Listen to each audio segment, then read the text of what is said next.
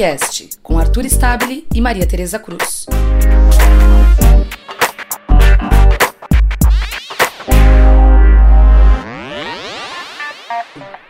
Salve, salve galera! Começando mais um episódio do Pontecast, 11 episódio do Pontecast, nessa sexta-feira, 26 de abril de 2019. Agora sim.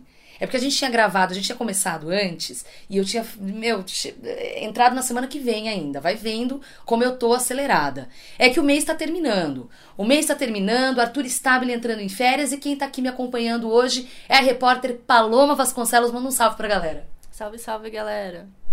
E é isso aí, a gente vai, sem demora, falar dos, dos muitos temas desse episódio do podcast, começando por algo que foi da semana passada, ainda está reverberando e sempre vai reverberar, porque é mais um caso de injustiça da injusta justiça brasileira, que é o caso da Bárbara Quirino, a Babi. É uma modelo negra, jovem, periférica, que está presa e foi condenada por um crime que ela não cometeu.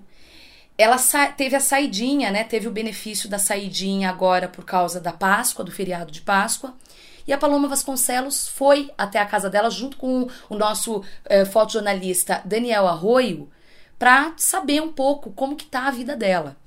E é isso que a gente vai começar falando. Queria que você contasse um pouco desse bastidor, Paloma. Para quem não viu a reportagem, acesse ponte.org, que vale a pena essa história triste, injusta. E vamos lá. E aí, Paloma, como que foi encontrar a Babi? Então, TT, foi uma experiência bem legal entrevistar a Babi, porque é muito louco, né? Ela acabou de completar 21 anos, ela passou o segundo aniversário lá, longe da família, dos amigos. Ela é capricorniana. Enfim. Que dia que ela fez aniversário? Fevereiro. Ah, se foi Acho no final ela... de fevereiro. Se foi no começo de fevereiro, é capricorniana. Comecinho, é isso mesmo. Ela é capricorniana é uma menina animada, feliz, sempre pra cima. A gente ficou muito espantado de ver a alegria dessa menina. E uma coisa que a gente comentou, um bastidor meu e do Dani, que a gente falou, é isso que tá salvando essa menina lá. Porque ela falou que chegou assim, lá na cadeia, já fez amizade com todo mundo, porque ela é muito articulada e tal. Mas tem essa triste história, né? Ela tem 21 anos, tá presa, condenada a 5 anos de prisão por dois assaltos.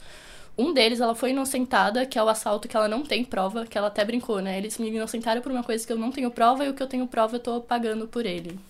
Mas o caso dela vai entrar em reavaliação, os advogados estão vendo, porque é muito injusto e é muito claro que não foi a Babi que cometeu. E as, os dois casos foram pessoas brancas que denunciaram ela por ser negra, né? Eles falaram que não, pelo cabelo dela eu tenho 100% de certeza que foi ela que cometeu esse assalto. É, teve esse episódio do reconhecimento, né, dela. Conta um pouquinho isso pra gente, o lance do reconhecimento teve foi aquele reconhecimento irregular, né? A Babi, a primeira vez que ela foi detida, ela tava com o irmão dela, que o irmão dela, ela até falou: "Não sei se meu irmão fez alguma coisa ou não, mas eu não tenho que pagar pela minha família".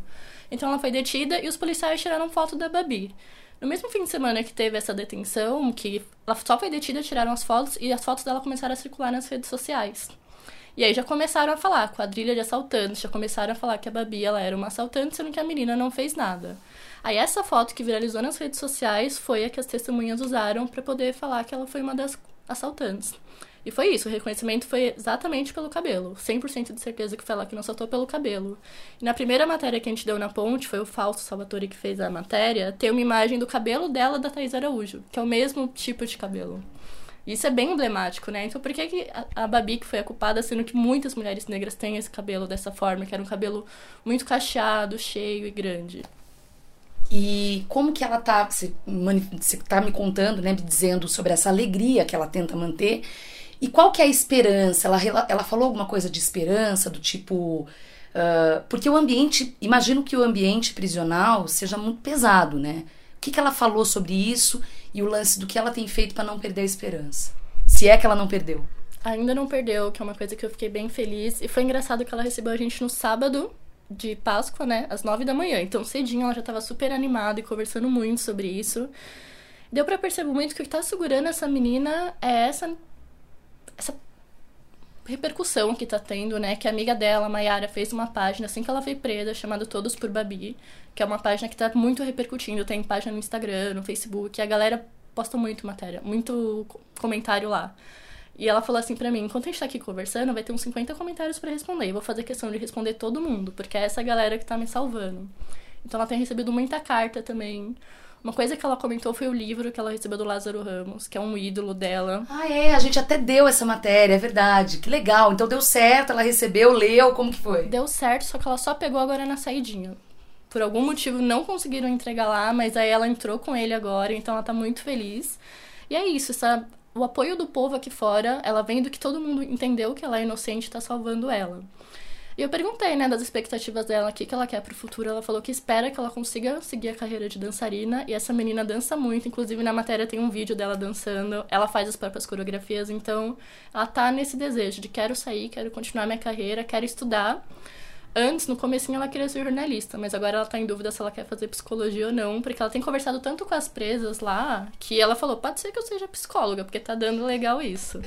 Não faça jornalismo. Não, não, mentira, Babi. Faz sim e vem trampar com a gente. Falando nisso, vamos ouvir um trechinho desse bate-papo que a Paloma teve com a Babi. E como que foi dar um abraço da sua mãe aqui fora? Nossa! assim, eu via ela quase sempre, né, lá nas visitas. Porém, é diferente. Você tá lá dentro, você vai ver sua mãe chorando, você vai ver ela querendo é, te levar.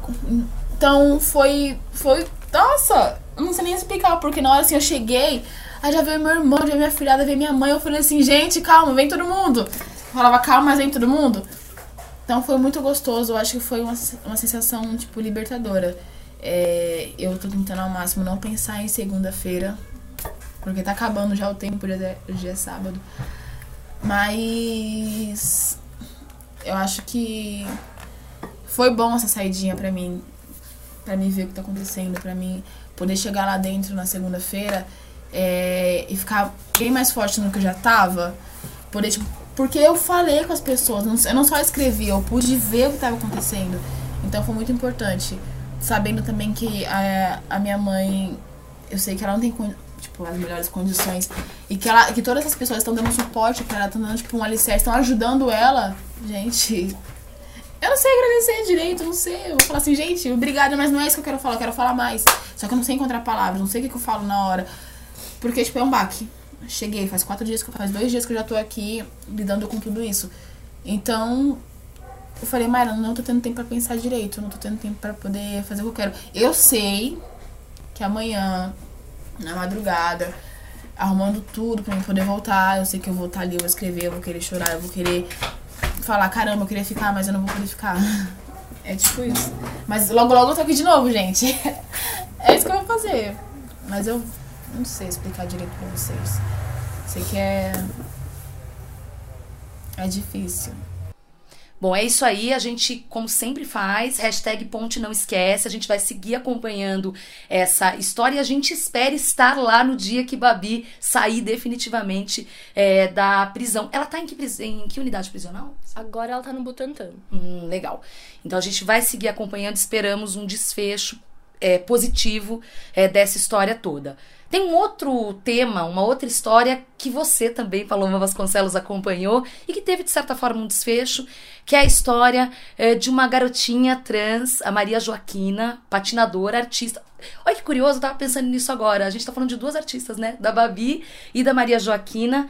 Teve todo um embrólio sobre uma não aceitação é, da condição dela é, para as competições e os pais. O que é bonito dessa história, eu particularmente é, digo, como leitora, porque eu não acompanhei, mas como leitora, é o quanto os pais apoiam essa menina, né?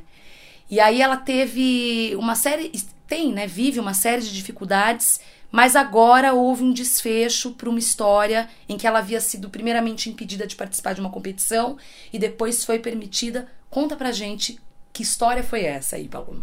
A história da Maria Joaquina é outra história boa e ruim ao mesmo tempo, né? Como toda criança trans, ela está enfrentando várias dificuldades para poder entrar nesse meio esportivo. E eu também acho que essa história dos pais dela terem esse amor é uma coisa que está ajudando muito. A Maria ela foi adotada junto com mais dois irmãos, pelo Kleber e pelo Gustavo, um casal de homens gays. E assim que eles adotaram ela, vai fazer uns 3, 4 anos, se eu não me engano. Eles já perceberam que ela era uma criança trans. Só que no começo foi aquela coisa, né? Será que a gente permite? Será que a gente não permite? Aí levaram para atendimento psicológico para poder entender e falaram: ok, a gente vai começar a permitir que a Maria seja Maria. Inclusive, o nome dela é Maria Joaquina por causa daquela novela infantil Carrossel, que bombou um tempo atrás. Sim. E ela gostou desse nome e escolheu para ser o nome dela. Maria é uma artista, desde os oito anos patina. O pai, o Gustavo, ele tem. Ele cuidam também de uma escola de patinação, então ele acaba sendo o técnico dela. E ela tem realmente um talento. Na matéria eu também coloquei um trechinho dela na competição e aconteceu isso, né? Maria ficou em segundo lugar no Campeonato Brasileiro de Patinação e automaticamente os cinco primeiros colocados são classificados para o Campeonato Sul-Americano. Só que quando chegou no Campeonato Sul-Americano, foram fazer a inscrição dela, falaram que não daria para fazer porque no documento dela não estava o nome feminino. E os pais já entraram no processo de retificação dos nomes, só que demora, é um processo burocrático, então pode ser que só ano que vem esses documentos fiquem prontos. E aconteceu isso, ela foi classificada, mas não convocada. Aí o Gustavo, que é esse pai que pega um pouco mais essa frente, ele falou: Não, minha filha vai competir e a gente vai atrás. Então essa história chegou na ponte, a gente deu a matéria, se eu não me engano, no dia 9 de abril. E três dias depois, a, o Ai, esqueci o nome da galera. A quer, defensoria. Quer pegar? Não, a defensoria. É. A defensoria entrou com uma ação para poder ver uma liminar para poder a Maria participar. E aí ficou esse negócio dessa, dessa liminar indo e vindo. Aí só na semana passada, véspera de feriado, a Confederação Brasileira de Patinação falou: não, a Maria não vai competir. Então os pais tinham pouco tempo, porque começou na segunda-feira. Segunda-feira, agora, dia 22, foi o dia que a Maria conseguiu competir. E foi toda uma mobilização nas redes sociais, os pais indo atrás, eles não tinham grana para advogado, então foi a defensoria que fez todo esse trâmite para eles. Só que deu certo. No domingo à noite, eles moram em Curitiba. No domingo à noite, eles foram para Joinville para Maria competir. Só que chegando lá na competição, a gente, eles perceberam que a transfobia não ia parar por aí. Então a Maria sofreu uma série de coisas que o Gustavo até me comentou, né? Que assim que eles chegaram, tinha lá, a gente até colocou na matéria esse documento, existe uma coisa chamada ordem de saída, né? A ordem que as, as atletas vão competir no, no campeonato. A princípio, a Maria era a 17, a última pessoa a entrar na competição. Eles chegaram às 7 da manhã no ginásio, 7 e meia começaria a competição. Aí o Gustavo me relatou que eles não prepararam a Maria, ela não estava maquiada, não estava com a roupinha, nem tinha tomado café da manhã, porque eles teriam uma hora e meia, mais ou menos, para preparar ela. Só que 10 minutinhos antes, chegaram e falaram: Maria é a próxima. Aí já começou toda uma confusão. Ele falou: como assim? Ela é a próxima? Ela não tá preparada e tal. Então ele teve que correr para arrumar cabelo, roupa. Ela entrou sem tomar café e ela entrou chorando na pista. E o Gustavo, que é o técnico também, além de pai, ele alega que ela nunca tinha caído numa competição. Nesse dia ela caiu quatro vezes. Então ela acabou não sendo classificada.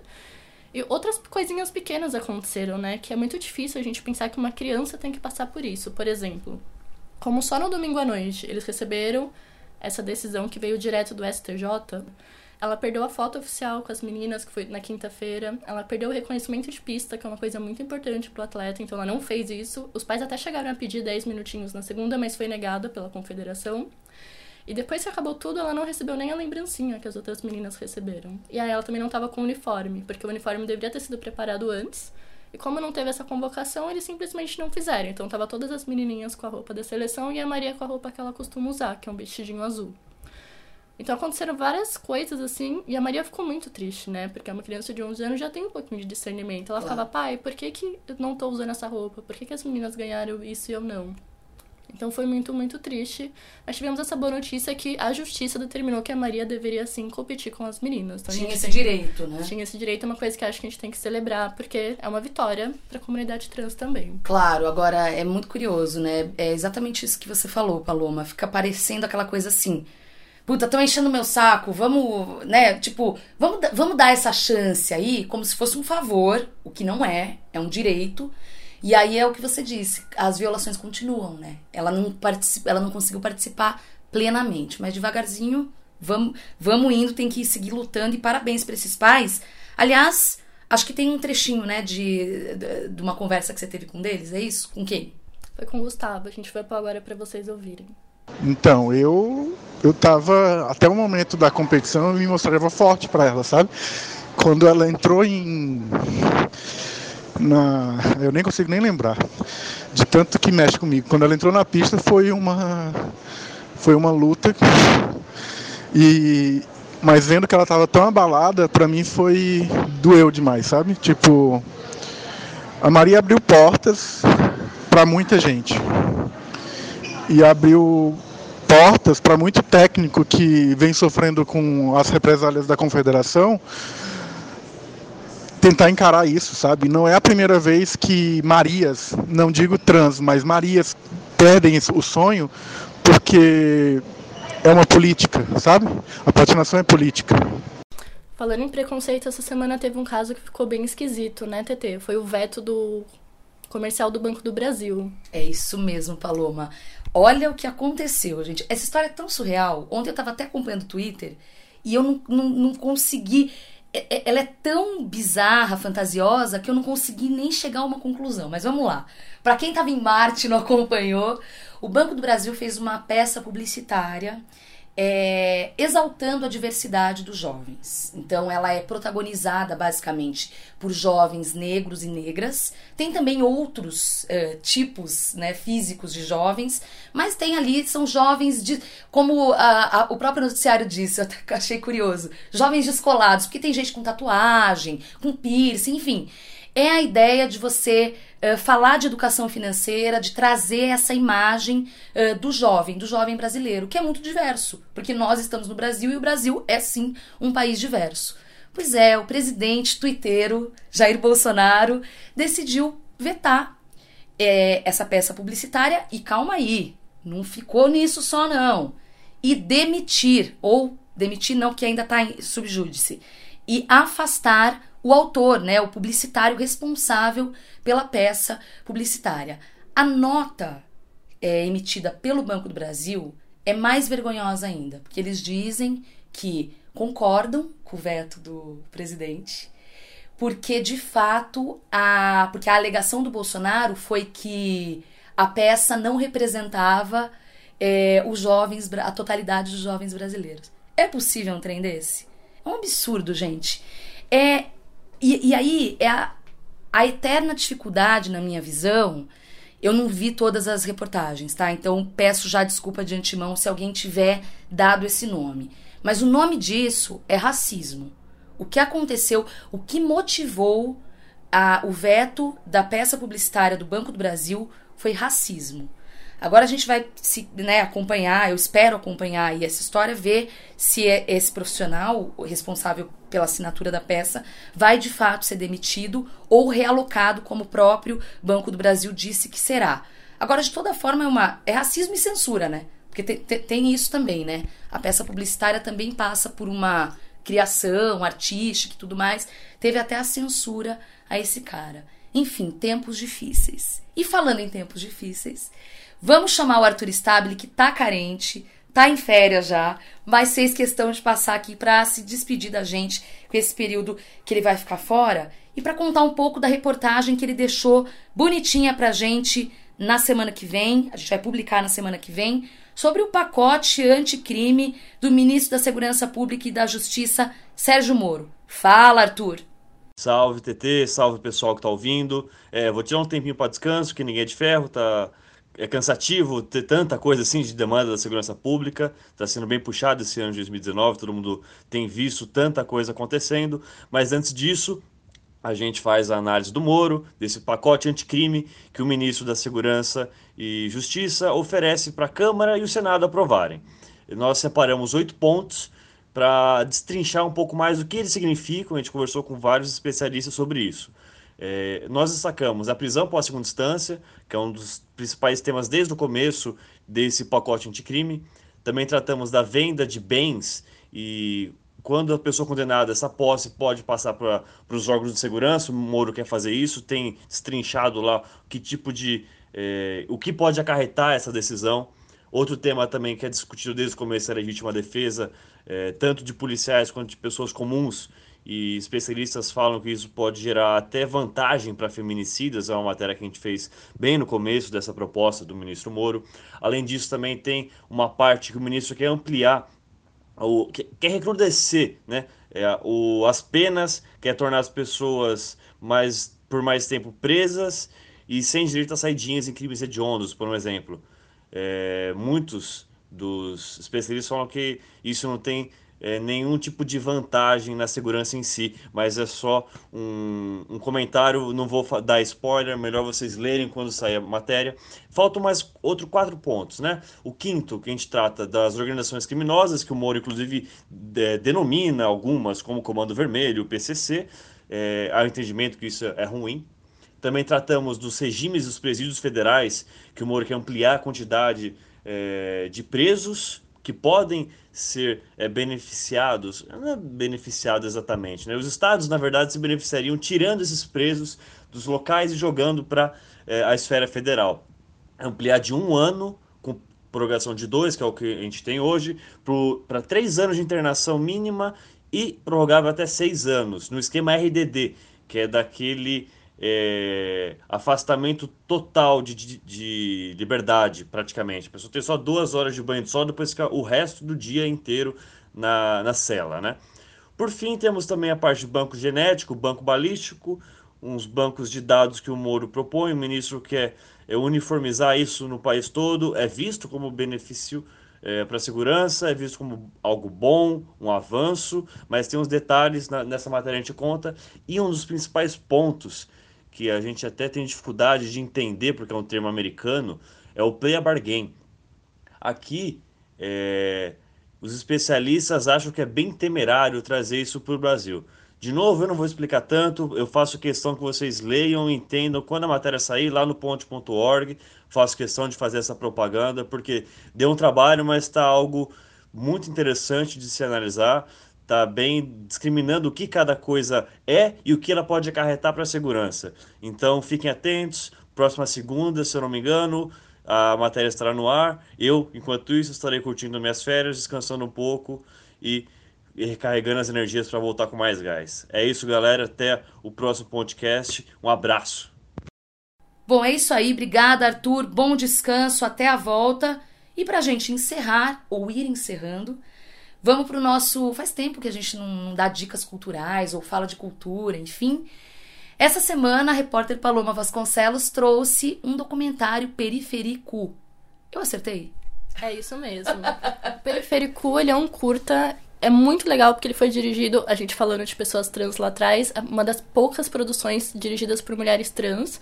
A gente tem a Vita Pereira, que é uma travesti de 20 anos, que é da Quebrada também. Ela dirige esse curta com mais três meninas. Então são quatro meninas assinando esse curta. E eu errei, né? Eu falei que é documentário, mas não é, é ficcional. É, é ficcional. ficcional que conta. É porque elas fazem uma pesquisa, né, de Isso. Conta aí. Isso, porque ele surgiu também o perifico. Perifico. Ixi. periférico. Por isso que eu brinquei, porque ontem eu tava falando na. Não, gente, eu tava falando na redação ontem, eu errei umas 10 vezes esse periférico. Agora sim. O periférico, ele surgiu de um documentário que até lá na minha matéria, se vocês entrarem, tem um babado periférico. Foi um hum. documentário com LGBT quebrada também. Aí elas pensaram, vamos fazer alguma coisa ficcional? Aí a Vita, além de ser diretora, é uma das protagonistas. Ela faz a Luz, que é uma travesti de quebrada, que é amiga da Denise. A Denise, para quem curte o slam daqui de São Paulo, conhece, é a Ingrid Martins. Ela é uma slammer que ela tá sempre no slam das meninas, todo esse rolê das meninas do slam. E aí conta então a vida dessas duas meninas. A gente tem também a Neon Cunha, que é uma fonte muito importante do movimento LGBT. Ela faz a mãe da, da Denise, que no caso é interpretada pela Ingrid. Só que como é uma coisa independente, que foi quem assina essa produção é um coletivo chamado Maloca Filmes. É independente, então elas estão precisando de grana para pós-produção. Então elas fizeram um Catarse, uma vaquinha online, que se vocês entrarem lá no ponte.org tem também o link para acessar. E elas precisam de 10 mil reais para finalizar isso e colocar esse filme na rua. E tá muito legal, é um projeto assim muito bacana. 99% da equipe é feita por pessoas negras, LGBTs, mulheres e todo mundo de quebrada. Então, é uma produção aí que elas mesmas se propõem a quebrar esse cinema que elas dizem que é branco, cis, hétero, cis normativo e machista. É, como o mundo, né? É, bom, a gente endossa então essa campanha. Você lembra do link da. Além de estar tá no nosso site, você lembra do link da vaquinha? É catarse.me barra periférico. Periférico. Sem acento, porque não tem nunca acento né, na, nos endereços do site. Bom, então é isso. Vamos, dar, vamos fortalecer esse cinema periférico uh, e que, que foge do padrão cis heteronormativo, acertei? Isso mesmo. Essa outra palavra também pega às vezes, mas é isso. A gente vai aprendendo devagar e vamos aí seguindo uma boa, um bom final de semana, boa semana para vocês que nos acompanham aqui a cada episódio do podcast. Estamos chegando ao final desse 11 primeiro. Paloma, obrigada pela participação. E você que está nos ouvindo, nos escreva reportagem arroba ponte.org, nos siga no Twitter, arroba ponte jornalismo e também no nosso Facebook, tá legal? E até a próxima semana. Tchau! Tchau, tchau, galera. Até a próxima. Falhou a voz.